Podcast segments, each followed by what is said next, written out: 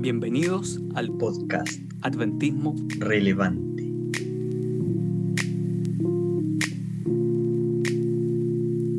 Hemos vuelto. Alex, hemos vuelto.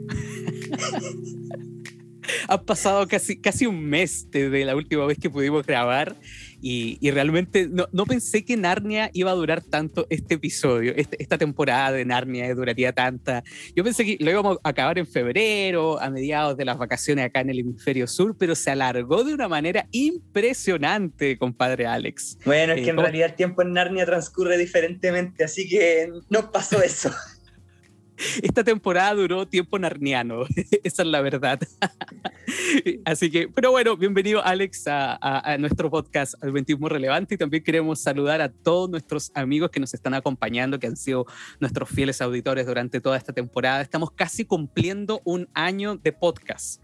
Eh, no, no, no salió un, episodio semanal, el, año pasado sí salió un episodio semanal, pero este, este año, el 2022, nos ha costado, en realidad a mí me ha costado eh, grabar un poquito durante los últimos meses. Eh, las vacaciones estuvieron medio caóticas y marzo, marzo se vino con todo, me enfermé entre medio y, y, y, y faltó tiempo entre tantas cuestiones, ya aquí ya volvió toda la presencialidad, estamos llenos de tacos. hoy día calculaba, por ejemplo, que estuve, no sé, un, unas dos horas en taco aproximadamente hoy día, eh, en la mañana y de vuelta a la casa, más o menos como una hora y una hora, que fue terrible. Y, y eso nos no ha costado un poco grabar y también les queremos pedir disculpas a todos nuestros auditores que a lo mejor estuvieron esperando ese episodio eh, narniano para seguir con esta temporada, pero nos ha costado un poco. Eh, pero ya estamos de vuelta, ya estamos un poco más ordenados con los tiempos, esperamos poder grabar semanalmente un episodio para que lo podamos subir y les pedimos un poco de paciencia, no somos seres perfectos, parecemos seres perfectos, pero no somos seres perfectos, solamente Cristo es perfecto y, y por lo mismo nos ha costado durante el último tiempo. Pero hoy día estamos súper emocionados porque vamos a grabar este episodio, que es el episodio número 41, acerca de el caballo y el muchacho o el caballo y, su muchacho. No sé, no sé hay, hay, una controversia con, con, la, con la traducción, eh, pero estamos felices de poder volver, así que excelente. tengo una duda, eh, compadre Alex, ¿cómo han estado los cuervos, cómo han estado las ardillas allá en Newcastle, en Inglaterra? ¿Cómo ha estado eso? Oh, magnífico. Eh, eh, es genial poder seguir alimentándolos en verdad. Es bonito. Y no solamente aparecen cuervos y, ardillas, también hay pajaritos pequeños que vienen a, a, comer. En algún momento deberé mostrarlos porque son bonitos. Son pequeñitos, son bonitos. Oye, pero podríamos subir algunas historias a nuestra cuenta de Instagram, adventismo-relevante, para que la gente vaya conociendo un poco los cuervos y las ardillas. Bueno, allá está llegando la primavera en este momento. Una primavera que ayer llovió, eh, chistoso eso, eh, pero es normal aquí al parecer, eh, ocurre con frecuencia. Impredecible el clima de aquí. Ah, claro, claro. Y aparte de estar tan cerca de Escocia, ocurre ese tipo de situaciones. ¿Y la física? ¿Cómo ha estado, compadre Alex, la física? Uh, eso sí es un tema, tema denso, denso. Me metí en, en un mundo fascinante para mí, pero el cual mezcla muchas cosas. Entonces, si si no salgo de este tiempo acá sabiendo mucho, salgo loco. Así que ah, está bien, interesante. interesante, pero para que no caigas en locura, eh, me acordé de ti estudiando la lección de escuela sabática, porque eh, estamos estudiando acerca del Génesis y me acordé muchísimo de esos episodios que estuvimos grabando y también que te encanta a ti el Génesis. Así que eh, está buenísima la lección de esta semana, ¿o no, compadre? Sí, es entretenida. A pesar de que, claro, el, libro en general va a tratar acerca de, eh, de Génesis, esta elección, y esta semana fue creación. Eh, obviamente, eh, después de haberlo estudiado harto, mucho tiempo y escrito sobre eso, es como que siento que puede seguir dando para más la lección a pesar de que es solo una semana. Es interesante. ahí hay harto que decir. En realidad, la Biblia en general es así. Uno, uno sabe que cuando uno eh, profundiza, uno encuentra inagotablemente muchas cosas. Lo que uno a veces ha escuchado en, predicaciones una y otra vez, como, de nuevo, sí, de nuevo y, mejor, porque cada vez uno encuentra algo, algo nuevo. así es estudiar la palabra de Dios. Es genial, infinito. Eh, eh, es buenísimo. Eh, es como la parábola de, que saca cosas nuevas y saca cosas eh, viejas también. Así que eh, es, buenísimo, es buenísimo. Me encantó la lección de esta semana, pero hoy día no vamos a hablar acerca de la lección, ni tampoco de física, ni tampoco de ardillas, aunque me intrigan las ardillas. Para mí son, las ardillas son misteriosas. Así que, pero hoy día vamos a hablar acerca de este libro de Luis, que es El caballo y el muchacho, o El caballo y su muchacho, dependiendo, dependiendo de la traducción. Yo creo que lo que más se acerca es, es y su muchacho. Que es un libro que escribió eh, Luis en 1954, casi el final de su vida. Él no pensó que era casi el final de su vida, pero es, una vez que él dice, ¿sabes qué? Voy a darle continuidad con tres libros más acerca de las crónicas de Narnia. Y empieza con este libro que se llama El caballo y el muchacho, que hay muchísimas cosas que me llaman la atención. Eh, por lo menos hay tres aspectos que a mí me llaman la atención, Alex, así como a nivel general. Eh, el primero es con respecto a Aslan, porque Aslan no no, aparece y desaparece. Uno, dice como, aquí está Aslan, cuando en realidad ahí no está Aslan, y en otros lugares cuando uno piensa que aquí no está Aslan, sí está Aslan. Es como un poco impredecible Aslan. Me llama mucho la atención eso. Y, lo segundo es que no saben quién es bueno y quién es malo dentro de todo este libro. Eh, como que hay una, una chispa de, algo distinto que lo hace a los otros libros, y, de repente uno no sabe si este es bueno, este es malo, está lleno de sombras, de claro oscuro. Es bastante interesante. Y, y, lo segundo, que, lo tercero que me llama mucho la atención, que como todos los libros de las crónicas de Narnia, es que nuestro corazón siempre anhela algo más grande. Eh, siempre anhela, eh, eh, parafraseando un poco la frase de Luis, nuestro corazón anhela otro mundo. Y eso, eso también me llama mucho la atención, así como a rasgos generales acerca de este libro. La, cómo, cómo está Aslan, que no es de una manera tan tan nítida como aparece en otros libros, eh, pero aparece de una manera un poco misteriosa, así como a modo general. Esto es lo que me llama mucho la atención de este libro. No sé qué te llama a ti la atención a modo general de este libro, Alex. Concuerdo en parte con, con el concepto de las apariciones de, de Aslan.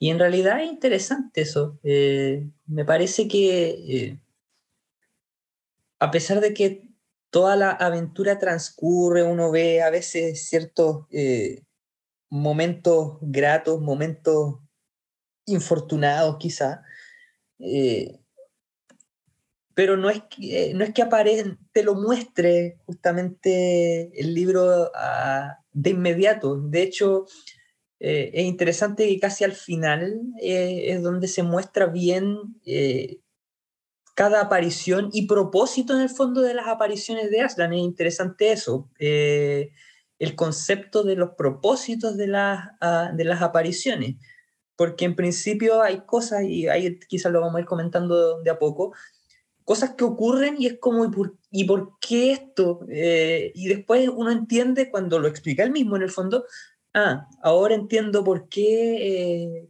cada cosa y el porqué de ellas. Entonces eso me, llama, me llamó bastante la atención. Y lo segundo que también eh, para mí fue muy eh, intrigante en realidad, eh, esta versión, no sé si satirística o caricaturesca de, del mundo islámico.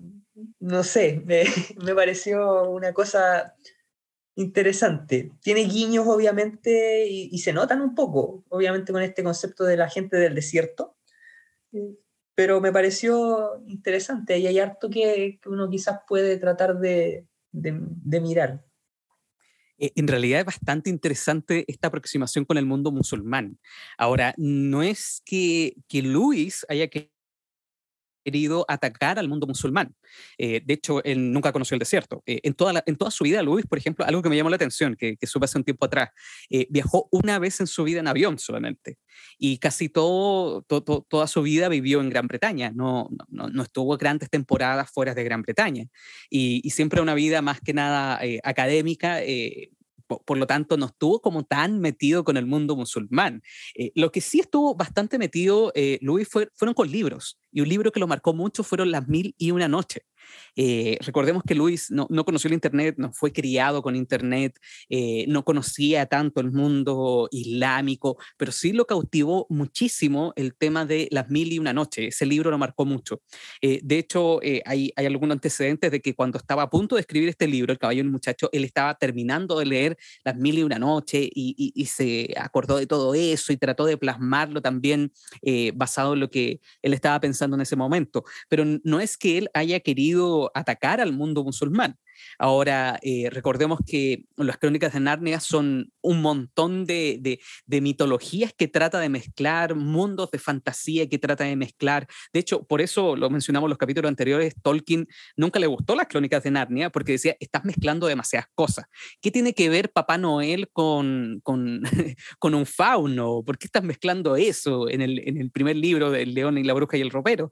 ¿Por qué estás mezclando tanta cosa? No, esto, esto no es así, estás mezclando demasiadas cosas. Y acá lo que trata de hacer es justamente mezclar eh, este mundo de fantasía de las mil y una noche y tratar de meterlas en, un cuento de manera distinta, pero no es que quiera atacar al mundo musulmán. Evidentemente que hay eh, eh, ciertos atisbos del mundo musulmán, pero basado en su lectura de las mil y una noche. Así que eso, eso me llama muchísimo. Ahora, ¿es un revoltijo las cosas que escribe las crónicas de Narnia? Sí, lo es, pero es justamente para poder llegar a eh, un momento de reflexión con lugares comunes que tienen los niños, con lugares comunes que tienen la, la gente que le gusta leer, eh, y por eso lo trata de mezclar, para poder buscar un tipo de enseñanza detrás con esos lugares comunes. Eh, y acá el lugar común es justamente las mil y una noches, pero eso es lo que más o menos trata de hacer eh, Luis dentro de, dentro de este libro. Ahora, es bastante interesante el mundo musulmano, ¿no, Alex? Sí, lo es. De hecho, bueno, el, haberlo leído y, y, tener en mi, en mi mente mi primer acercamiento a la estética, en el fondo eh, oriental de Medio Oriente Arábiga, eh, partió con un juego, chistosamente, un juego de 1989, el año en que, que nací, eh, Príncipe de Persia, para, para computador, para DOS, carné al subterráneo. Pero eso, tenía una estética justamente de, sultanes, de, palacios y, mazmorras de, esa línea. Obviamente después, eh, entonces eso en, cierto sentido como que configura tu, mente para mirar e, imaginarte cosas que son de, esa línea. Obviamente mucho después uno, uno lee, estudia y, conoce un poco más acerca del mundo arábigo, que es bastante rico, por cierto, y, es muy interesante porque justamente esta conjunción al final con el, eh, con, con, el libro muestra el mundo eh, del mercado finalmente, de los palacios eh, y del tipo de sociedad en cierto sentido, en, en algunos aspectos lo, lo, muestra, obviamente con, una, un cierto aire medio distinto, pero está bien, se entiende. Eh, acerca de lo que es este, este mundo eh, semidesértico eh, de, del Rock en este, en este contexto narniano. Pero es entretenido, es interesante mirar ese, ese aspecto cultural eh, mezclado y que justamente eso de pie para un, uno de los elementos de la historia que finalmente tiene que ver con este príncipe de este, de este reino que, que va finalmente a tratar de armar una guerra por un deshonor, entre comillas, porque se sintió ofendido y rechazado. Entonces, eh, genera esto, de esta manera, el, el, concepto justamente en el cual se, se desenvuelve. Ahora, eh, vamos a empezar a, a un poco en este momento. Ahora, eh, decir que cuando uno está comentando un libro es distinto el tipo de spoiler a, otro tipo de, formatos, por ejemplo, cuando uno está grabando un video y hay partes de... Es distinto, porque aquí es como una conversación. Por lo tanto, hay mucha riqueza en el libro que evidentemente que la pasamos por alto eh, para tratar de enfocar no solamente los hechos más importantes, pero es un spoiler un poco distinto. Eh, pero sí, tiene que haber un poco de spoiler y les queremos contar un poco de qué se trata el libro, porque a lo mejor hay alguien que aquí nunca ha leído El caballo y su muchacho. Yo les recomiendo que lo lean. Eh, hemos tratado de hacer esta temporada para que puedan leer otro tipo de literatura, no solamente textos teológicos, no solamente las mil, eh, los mil pasos para ser un líder o 21 lecciones del trabajo en equipo, que son bastante buenas, pero uno con este tipo de, narrativa también puede extraer eh, verdades que son bastante entretenidas, pues también uno, uno crece leyendo estos libros y también puede ayudar a que otros puedan crecer. Eh, si hay alguien que aquí trabaja con adolescentes o que trabaja con niños, puede ah, recomendar estos libros para que puedan ir creciendo eh, también en su liderazgo y ver cosas de manera distinta. Pero vamos a spoilear ahora un poquito acerca de este libro, que, que se trata de, un joven, un joven que, ¿cómo, se llamaba Alex este joven? Bueno, parte llamándole Shasta. Después vamos a ver que en realidad no era su nombre, pero, pero así se le llama. Qué, qué buen nombre, Chasta. ¿Eh? Es un buen, nombre. Eh, y, que este, este, este joven era una especie de esclavo, y, porque lo estaban tratando de manera eh, no, no, buena, no, no en las mejores condiciones dentro de su familia, que en, realidad no era su familia, porque un día él estaba como medio de metiche, estaba escuchando al que aparentemente era su papá y se dio cuenta de que eh, en medio de la conversación él no era su hijo, sino que todo lo contrario, lo habían como especie de raptado y lo habían hecho un poco esclavo, eh, y eso, eso llamó mucho la atención. Y, también dentro de, del inicio de este, de este libro, él se encuentra con Bri, que es un caballo narniano, que, que tiene una particularidad, este caballo narniano, como todos los seres dentro de Narnia, eh, que habla, es un caballo que habla, un caballo parlante. Eh, qué entretenido todo esto tener un caballo parlante, Alex. Me encantaría tenerlo. Sí. Eso estuvo buenísimo, eso estuvo buenísimo. ¿Cómo, cómo hablaría un caballo, un caballo narniano? Eh, y eso, eso me llamó muchísimo la atención. Ahora, donde él vivía, ¿cómo se llamaba la región donde, donde vivía este, este personaje que se llama Chasta? Bueno, ellos vivían en Calormen, en el entorno de, de aquella, de aquella región.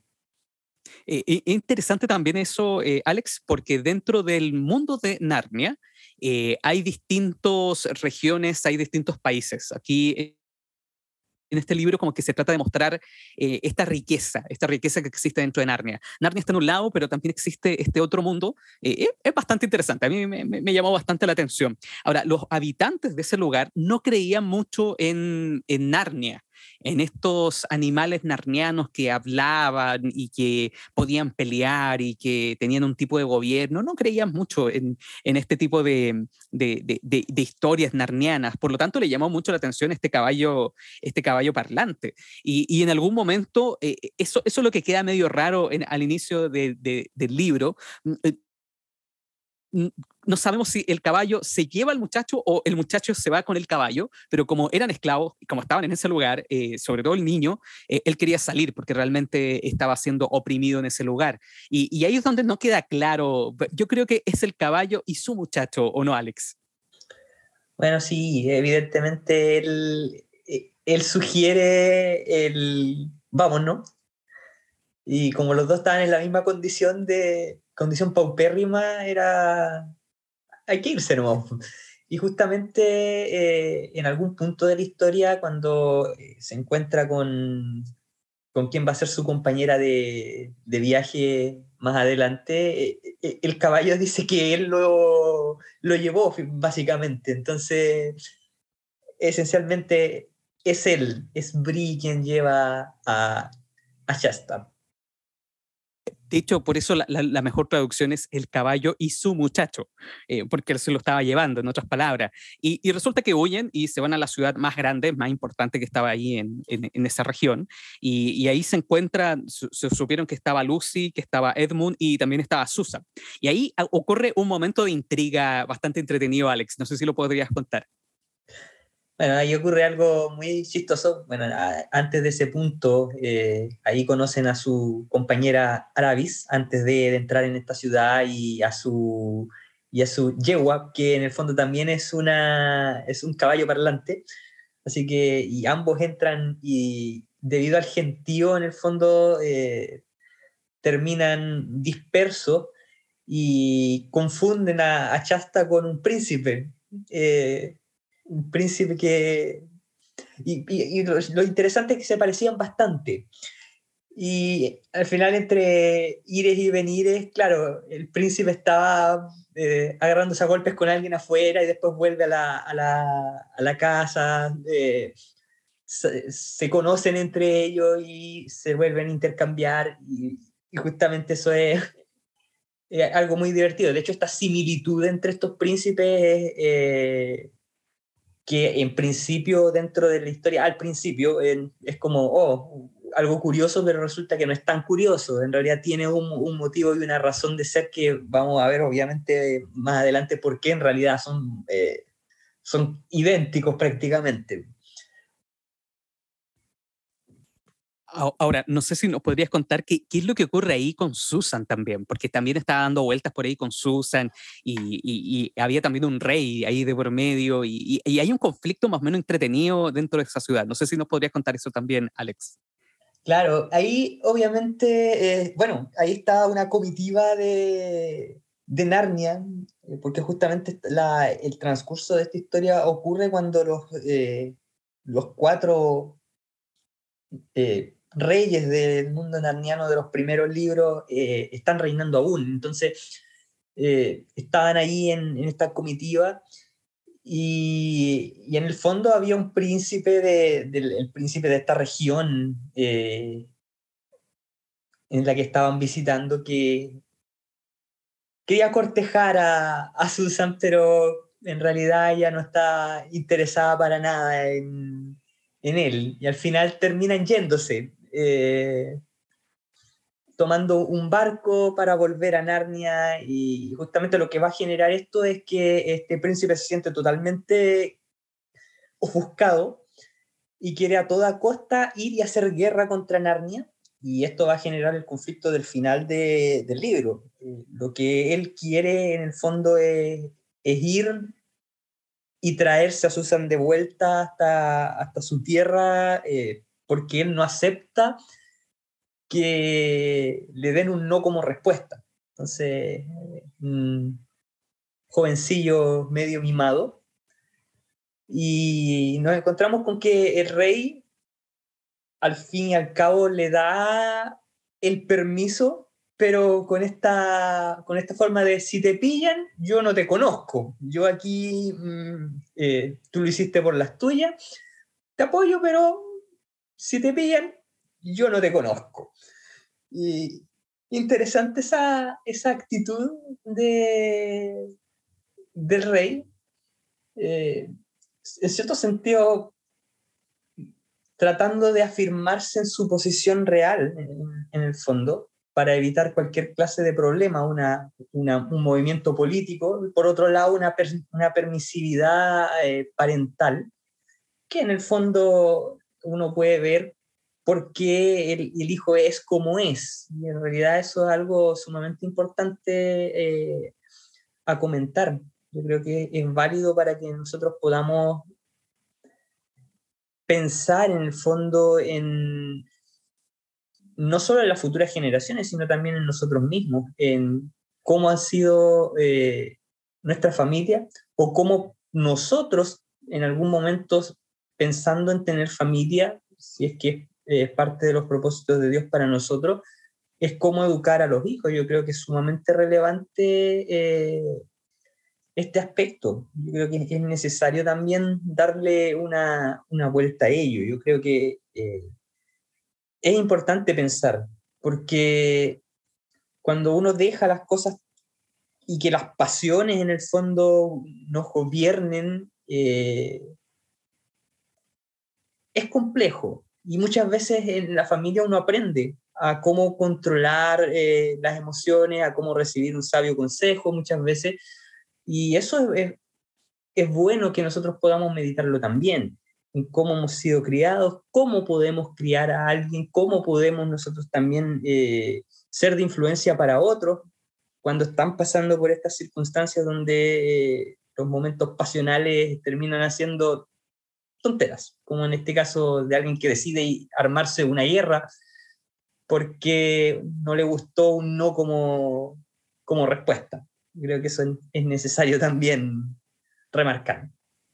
Y, evidentemente el tema de educación eh, ligado a habilidades blandas y a las frustraciones. Yo creo que ese es el punto. Eh, de repente la educación nuestra no es solamente entregar conocimiento teórico, eh, académico y, ese tipo de, más profesional, por así decirlo, eh, sino que también involucra ese tipo de, criar a las personas en que tengan habilidades blandas, en que puedan poder tolerar la frustración. Y sabes que eso, eso es algo que hoy día cuesta mucho, sobre todo acá en Chile, la tolerancia a la frustración. Eh, es parte de esta generación de cristal, es parte de lo que hoy día estamos viviendo, eh, de discursos políticamente correctos, algo que hemos hablado muchísimo en todas las todos los episodios de, de, nuestro podcast, eh, es parte de las consecuencias del mundo que nosotros hoy día estamos viviendo, pero justamente nosotros tenemos que tratar de que la educación sea completamente integral. Y ahí es importante de que enseñémosle también a las personas a tener una madurez emocional a, que puedan eh, poder sobreponerse frente a una frustración y no armar una guerra simplemente por un tipo de frustración. Eh, eso es bastante interesante. Y ahí es donde podemos reflexionar. Eh, ¿Quiénes me rodean? ¿Cuántos de aquí a lo mejor nuestros auditores son maestros de, de, de jóvenes, maestros de niños o tienen algún tipo de familia? No solamente entrégale algo académico, sino que también entrégale herramientas para que pueda tener algún tipo de habilidad blanda o trabajo en equipo, un pensamiento crítico y también eh, a que pueda sobreponerse a momentos difíciles. una palabra que hace años atrás estuvo muy, muy en boga, hoy día ya está un poco en desuso, que es resiliencia. Eso de poder, eh, frente a la adversidad, poder seguir eh, parándose, poder seguir eh, yendo hacia adelante, seguir caminando, seguir creciendo. eso que hoy día no está tan, tan de moda, hoy día la psicología lo está abordando desde otro punto de vista, pero sí tiene algo que es bastante rescatable, que es poder crecer frente a un tipo de adversidad. incluye eso, las emociones, incluye eso, los tipos de frustraciones. Pero bueno, volviendo a la historia, eh, compadre Alex, y, eh, y, aquí lo que ocurre es que ellos huyen al final eh, y, salen corriendo y hay un capítulo que es muy extenso dentro del libro que es acerca del desierto. No sé si nos puedes comentar un poco acerca de, esa situación, Alex. El desierto es un... Era el punto de encuentro, después de haber pasado por esta ciudad grande y para luego comenzar derecho hacia, hacia las tierras de Narnia pero resulta que eh, entre todo este alboroto, esta, estos desencuentros en el fondo de, separación, donde nadie sabía dónde estaba el otro, eh, ocurrió que justamente al converger a este punto de, encuentro no, se encontraron, entonces no, no sabía nadie qué hacer y justamente en, este lugar donde eh, comienza el punto hacia acercarse a Narnia, el desierto, que es donde justamente aparecen ciertas manifestaciones de, de Aslan en el, eh, Parachasta, escucha eh, chacales y después siente que algo los, los ahuyenta, eh, él comienza a tratar de eh, encontrar el camino y, logra en el fondo, eh, gracias a, poder escuchar ciertas cosas, cómo encontrar el, camino adecuado. Y, y, es interesante, yo creo que ahí entramos quizá en un punto destacable porque no es solamente que, eh, porque en ese entonces él pensaba de que todo esto era extraño, habían cosas que quizás él sintió miedo, sentía eh, temor de las circunstancias que estaba experimentando, de la incertidumbre además de no, no, saber dónde estaban sus amigos, de qué iba a pasar con él más adelante, qué es lo que tenía que hacer, y encontrarse justamente con... Eh, con que de a poco las cosas empezaron a, a surgir bien hasta que finalmente terminan encontrándose todos y seguir el camino a, hacia Narnia. Eh, creo que ahí está justamente uno de los puntos relevantes de, de la historia, es, es cómo en principio hay cosas que ocurren y también a nosotros en la vida cotidiana que de repente no, podemos tener incertidumbres, podemos tener dudas y, y, no sabemos qué hacer. Eh, pero resulta de que de a poco las cosas se van configurando para que resulten. Uno puede pensar en, en este punto de la historia, oh, qué lindo, se, se, todo se solucionó, eh, maravillosa suerte y todo bien o pensarlo desde la perspectiva del libro hasta ese punto solamente como, oh, qué ingeniosa manera o qué Deus ex machina. Eh, es como, oh, se resolvió milagrosamente. Pero resulta de que después nos vamos a dar cuenta de que en realidad no es tan azaroso. Pero yo creo que es importante mirar esto. ¿Qué piensas tú, Marco, acerca de este concepto hasta este punto? Sin mediar el, el Aslan que vamos a ver más adelante, pero eh, ¿qué te parece estas configuraciones que se cruzan entre sí y que hacen que cada uno de los personajes tenga miedo, tenga incertidumbre y de repente hayan cosas que empiecen a salir bien, esta pseudo suerte. ¿Qué piensas tú? Wow, es que aquí hay varias cosas y, sin lugar a duda hay que conectar esto con lo que pasa después. Eh, ¿Qué es lo que pasa después? Que eh, una noche aparece un león. Eh, eso, eso es lo que ocurre un poco más adelante. yo encuentro que este, este capítulo es un poco extenso, un poco largo, voy a ser, voy a ser honesto. se mete cosas que, que, a mí no me gustaron mucho. No, no es de mis libros preferidos El caballo y su muchacho. Hay cosas que son un poco lúgubres, también un poco, un poco raras en algún momento. Eh, por ejemplo, cuando estaba Chafta y apareció un gato entre medio de las tumbas. Eh, eh, también es un poco, un poco raro. Ahora, este, este, este gato como que lo empieza a consolar entre medio de todas esas situaciones. y aquí hay, una tónica, que después vamos a, a, retroceder un poquito quizás con este gato que aparece aquí entre medio. la tónica es que él pensaba que tenía siempre mala suerte. Eh, mi vida siempre ha tenido mala suerte.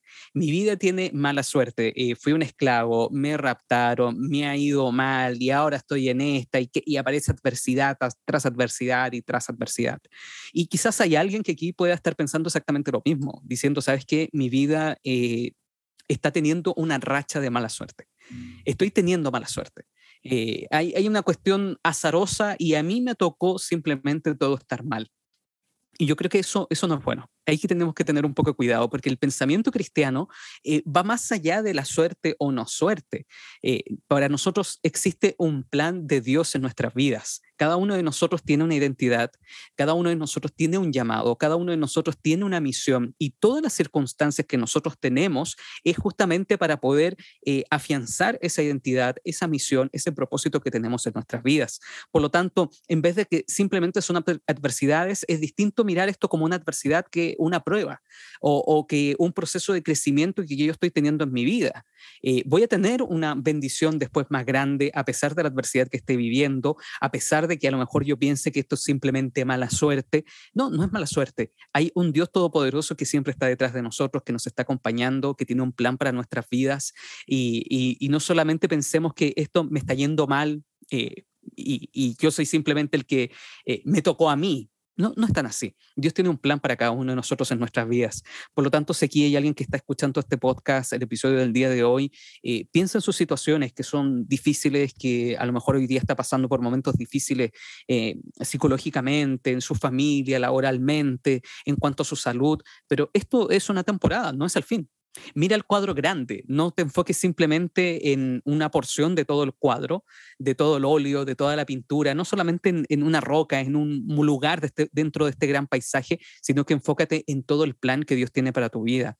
Y ese plan es nuestra vida aquí en la tierra, es momentánea y hay algo que es mucho más grande que la eternidad cuando Cristo venga. Necesitamos un sentido de trascendencia en nuestras vidas que de repente eh, nos falta. Y este joven Chafta le faltaba sentido de trascendencia, creo yo.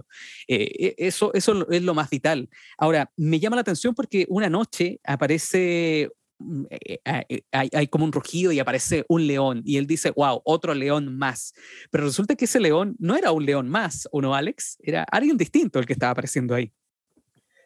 Efectivamente, ahí nos encontramos con, con, una de las tantas veces que Aslan se, se, muestra. Y yo creo que ahí está en realidad conectado con lo anterior. Eh, creo que justamente el, el, tema está en, a veces hay que ver, hay que ver a Jesús. Eh, y justamente tiene que ver con, con, con ese hecho de que eh, a veces uno se centra solamente en el cuadro pequeño y precisamente por centrarnos donde a veces las cosas no están saliendo de la mejor manera posible, a veces uno pierde efectivamente eh, a Jesús desde, en, el, centro. Y justamente eso es interesante, eh, porque no solamente lo vemos eh, a Aslan ahí, sino que lo vemos después de que ellos llegan a, a en el fondo, a Archerland, y y donde él tiene que correr para dar aviso a, Narnia eh, acerca de que lo, está, lo iban a invadir los, ejércitos de este príncipe eh, enfurecido que solo quería llevarse a, a la reina Susan, pero y es ahí donde uno también ve que Aslan muestra de que siempre estuvo ahí, de que siempre en, cada cosa que él tuvo que pasar, él estuvo ahí. A mí me, llama la atención en esa escena en particular, eh, quizás es la que más me, llama la atención de entre todas las cosas que hasta muestra de sí, de que ha estado ahí, eh, es de que él tuvo que caminar y andar por un precipicio y que justamente al verlo después él se dio cuenta de que él caminó por el lado que caminó, porque Aslan estaba justamente en el otro lado, evitando de que él se cayera. Y, y claro, en el momento de, de, las dificultades, en el momento de los problemas, uno nunca suele ver a, a Dios. Pero cuando uno lo mira ya con perspectiva y cuando las cosas eh, uno ya las puede ver con, una mente más amplia, uno se da cuenta eh, de que Dios ha hecho mucho, mucho más de lo que cuando estuvimos ahí eh, pensamos que hizo, porque siempre Dios está ahí. Yo creo que eso es lo más relevante de, eh, todo esto. Eh, es importante pensar en ello, porque a veces uno se sume tanto en, en las dificultades que finalmente se olvida de que Dios ha estado en todo momento allí. Y es bueno tener esa noción, ese, ese sentido de que Dios tiene un propósito y tiene un plan para cada uno de nosotros. Eh, a veces las cosas no salen de la mejor manera, mm, porque obviamente a veces tomamos malas decisiones o otros toman malas decisiones y a veces sufrimos eh, consecuencias de muchas cosas, etc. Pero aún con eso, porque vivimos en un mundo de pecado, eh, Dios puede tomar cada situación y guiarla de forma de que al final las cosas resulten eh, bien para, para, nosotros. Así lo dice la Biblia. A quienes aman a Dios todas las cosas les ayudan a bien. Y el texto además añade conforme a los que su, su propósito son llamados. Por lo tanto, es importante eh, de que Dios está ahí. Cuando uno toma la decisión de ir a Narnia, de ir a Dios, en el fondo de, de ir hacia allá, eh, y uno escucha en el fondo el llamado de Dios de una u otra manera, y en el fondo Chasta lo, lo sigue por un, por un caballo, eh, otro lo seguirá de otra manera, pero Dios está ahí. Y cuando uno escucha el llamado de Dios, Dios está ahí siempre. Y yo creo que eso es relevante para quienes nos están escuchando. Eh, si en algún momento tú tienes fe en Dios, tú crees en Él y dices, voy a seguirte, y las cosas quizás no están saliendo bien, Dios está ahí. Dios está desde, desde que tomas tu decisión por Él, Él está dispuesto a guiarte, a acompañarte y a estar en cada momento haciendo que las cosas que aun cuando salen más o menos no, esas cosas ayudan a, a bien hasta el final. Yo creo que eso es muy relevante. Eh, completamente, completamente. Eh, yo encuentro que cuando estaba este, este caballo cansado, este niño cansado, este niño que no sabía andar a caballo, menos en un caballo narniano, y, y, aparece Aslan, hay, hay, una frase que me llama mucho la atención cuando Aslan se pone a conversar con él. Eh, y, voy a leer esta cita porque creo que, que es la más trascendente de todo el libro, el clímax de todo el libro, y, yo creo que esta es la motivación para que puedan leer este libro o algún libro de las crónicas de Narnia. porque Aslan dice, eh, yo era el león que te obligó a verte con Arabis. Yo era el gato que te consoló entre la casa de los muertos. Eh, yo era el león que alejó de ti mientras dormías a los chacales. Eh, yo era el león que te dio a los caballos la fuerza durante las últimas horas para poder llegar hasta aquí las últimas dos horas para poder llegar hasta acá. Y, ahí hay una cita muy larga que está diciendo eh, Aslan, una cita realmente muy, muy buena, pero está tratando de, mencionar lo que estaba tratando de, decir Alex, eh, que detrás de todo siempre estuvo Aslan. Eh, podríamos traducirlo en idioma, del, del, idioma narniano, Dios siempre estuvo al lado de nosotros en los momentos más difíciles. siempre tuvo un plan. y hasta el día de hoy, nuestras vidas siempre tienen un plan. No es que exista buena suerte o mala suerte, vuelvo a insistir, es todo un proceso que Dios quiere hacer en nuestras vidas, que quiere forjar nuestro carácter, que quiere em, que, nosotros vivamos. Si aquí hay alguien que está escuchando este podcast es porque pertenece al remanente fiel, lo más probable, eh, es porque tiene una fe adventista, creemos que Cristo va a venir pronto y, todo lo que nosotros hoy día estamos haciendo se tiene que enfocar en una misión y esa misión es eh, proclamar las verdades de los mensajes, del mensaje de los tres ángeles en el contexto del tiempo del fin, en el contexto de este tiempo que nosotros estamos viviendo. Eh, todo tiene un propósito en nuestra vida, pero muchas veces lo olvidamos. Estamos tan cansados por el taco, por las circunstancias difíciles que nos están agotando, que pensamos que simplemente hay mala suerte, pero en realidad no es que haya mala suerte. Eh, es un proceso que nosotros estamos viviendo y siempre Dios está a nuestro lado. Siempre está a nuestro lado Jesús, siempre está eh, su presencia con nosotros. Cada vez que nosotros a lo mejor estamos tristes, estamos bajoneados, Jesús está a nuestro lado siempre en esos procesos. Siempre nos quiere enseñar algo. Y yo creo que eso, eso es lo relevante de, todo esto, que a pesar de, de, todo lo que, que fue difícil eh, durante el último tiempo, todo lo de la pandemia, eh, de, este, de esta vida virtual y que hoy día estamos volviendo una, prácticamente a época prepandémica y pura normalidad por todos lados, pero Dios sí nos quiso enseñar algo durante todo ese proceso de adversidad. Eh, y ahí es donde aparece quizás Job de fondo. Tenemos que ser igual que Job. En los momentos difíciles, eh, yo sé que mi redentor vive. Yo sé que mi redentor vive. Y a veces es difícil eso, ese contexto, pero, pero tenemos que confiar igual que Job tenemos que confiar en estas palabras que aparecen acá en esta cita de Aslan para poder eh, seguir yendo adelante a pesar de los momentos difíciles, a pesar de los momentos de adversidad. Para mí, Alex, este es el clima de todo el, libro y yo creo que este es como el, enganche para que puedan leer este libro que es realmente fabuloso, que es realmente maravilloso. Así que eh, todos los que están pasando por momentos difíciles eh, tienen que ser como Job y decir, yo conozco a mi Dios, yo sé que mi redentor vive, yo sé que está conmigo, yo sé que esto es un proceso, eh, no es un tema de suerte, de buena suerte o de mala suerte.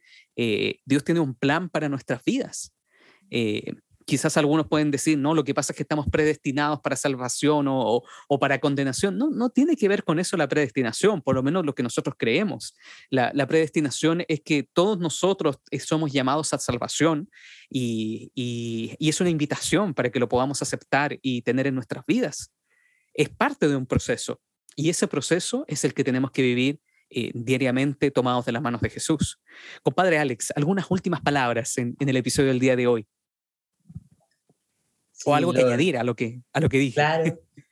No, estoy completamente de acuerdo. Yo creo que es importante eh, para nosotros como cristianos, como adventistas del séptimo día, de de comprender y de, entender de que Dios nos está llamando de alguna, de alguna manera para cumplir su propósito y que en ese proceso, en el fondo, a veces nos van a pasar cosas eh, desafortunada, triste, eh, confusa, a veces no vamos a tener ninguna respuesta de nada al parecer, pero no debemos olvidar de que Dios está al control de todo. Eh, no solo en lo macro, uno lo puede ver en las profecías, está al control de lo macro, pero también está al control de lo que, de nuestra historia personal. Y, a veces eso cuesta en realidad aceptarlo en el, sentido práctico de la, de la, aceptación. Uno lo entiende teóricamente, pero de verdad a mí me ha pasado eh, que hay momentos donde uno no, no, ve nada y es como... Y a veces cree, uno cree que son sus propias fuerzas las que nos debieran sacar adelante y al final en realidad Dios siempre estuvo ahí y siempre está dando lo, mejor para nosotros. Yo creo que es, es relevante. Y por cierto, dentro de toda esta, eh, eh, de, este, de, esta manifestación de Aslan, en el fondo de este diálogo de, de Aslan, eh, él también en cierto sentido ocupa el concepto yo soy, en, un sentido bien interesante, el, el yo soy. Y es interesante porque Dios desde el Antiguo Testamento que se revela a sí mismo como el yo soy, eh, no solamente, y, y, a propósito de estar aquí en Inglaterra, me gusta el concepto yo soy como I am, porque no solamente es el ser, la existencia, que es lo que más me, me gusta y me, y me fascina comprender, intentar comprender de Dios, eh, el ser, pero no solamente es el que está siempre, eh, el, que es siempre, sino el que está siempre, Dios siempre está. Eh, I am, no solamente Él es, sino que Él está, Él está en cada momento con nosotros, Él está en los momentos difíciles, como dice el Salmo, Jehová es mi pastor, y el texto hebreo dice, no me faltará no es que nada me faltará, uno lo puede entender así también porque también puede tener ese sentido de que ninguna de las cosas que uno pueda tener consideradas como materiales, etcétera, no nos van a faltar, pero en realidad el texto también puede tener el sentido de que Él no me faltará. Y yo creo que eso para mí es, genial. Dios no nos va a faltar en cada eh, circunstancia que nosotros tengamos que pasar. Eso quería comentar simplemente me encantó eso de no me faltará, me, me, gustó bastante. Voy a leer después ese, texto en el original, me, gustó, me gustó bastante.